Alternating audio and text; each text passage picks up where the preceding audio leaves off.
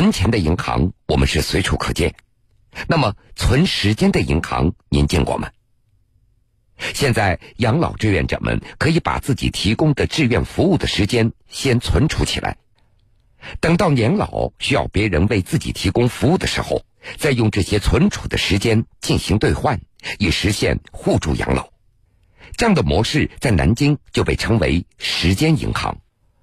说的再具体一点，那就是志愿者将参与公益服务的时间存进时间银行里。当自己遭遇困难的时候，就可以从中支取被服务的时间。下面新春走基层，我们就去南京窑坊门时间银行去看一看。新春走基层，他六十五，我六十三。我们那个八十，我们都是储户，我们也算时间银行的社工。您会怎么帮助别人呢？你看这一次下雪啊，有的老人不方便了，我帮忙打打开水啊，打打饭啊，帮别人快乐自己。宽敞的养老服务站点被隔离成了若干个功能区。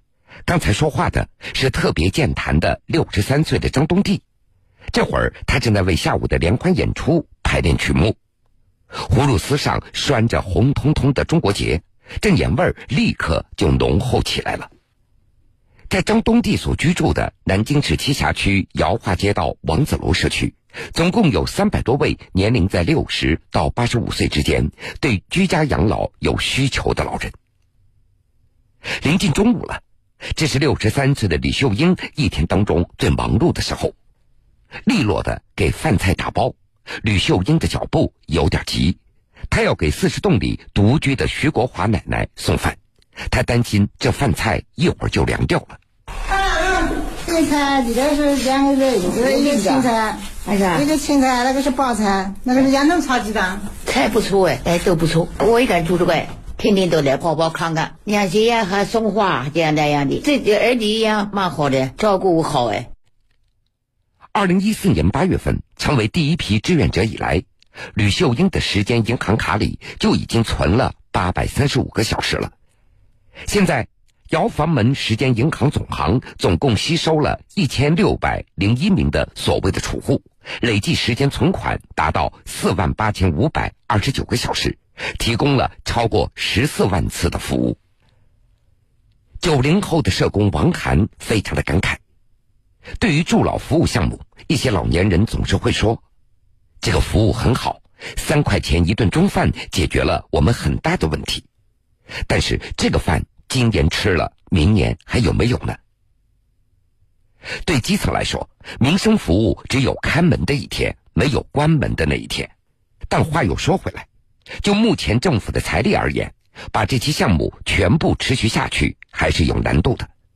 而时间银行会调动社会力量，发动社区里的低龄老人和志愿者共同帮助高龄老人，这正是破解这个问题的利器。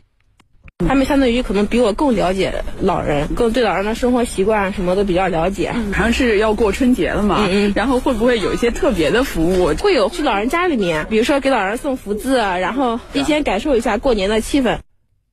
王侃所在的服务团队在设计方案的时候。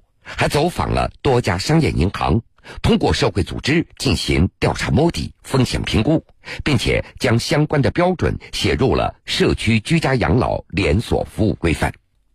吕秀英老人笑着对记者说：“这账户上的时间取款也非常的便捷。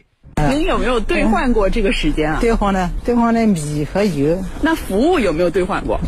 那个也可以，有理发了、按摩了。”下午两点，在暖洋洋的养老服务站点里，老人们正在等着社区联欢演出的开场。六十五岁的周汉民就在其中。呃，老人们就需要我们去比他们年轻一点、能动能行的，我们先帮助他。将来我们老了，我相信这个年轻人也会帮助我们。您觉得这样的这个互助养老的形式是不是特别好？这个是我们看到了希望，看到我们老了以后啊，老有所依，老有所靠，老有所伴。记者手记。采访当中，我印象最深的一句话是六十五岁的周汉明说：“老人就需要我们这些比他们年轻的、能动能行的老人。”随着社区居家养老成为养老服务的主要模式，队伍的扩充和稳定是提供有效服务最根本的问题。中国人有句老话：“远亲不如近邻。”越来越多的老年人搬到了新社区、新楼房，但是邻里之间的关系却不再像过去那样熟络。时间银行这一模式，让有能力的老年人迈出家门，在帮助他人的同时，自己也收获了服务。还在探索当中的时间银行当然也有问题，比如志愿者服务同质化程度较高，能提供专业性服务的相对稀少；再比如全市各个时间银行间还无法实现通存通兑。时间银行或许还只是个案，但却为应对老龄化提供了思考的方向，让老有所依，有更加多元化的选择。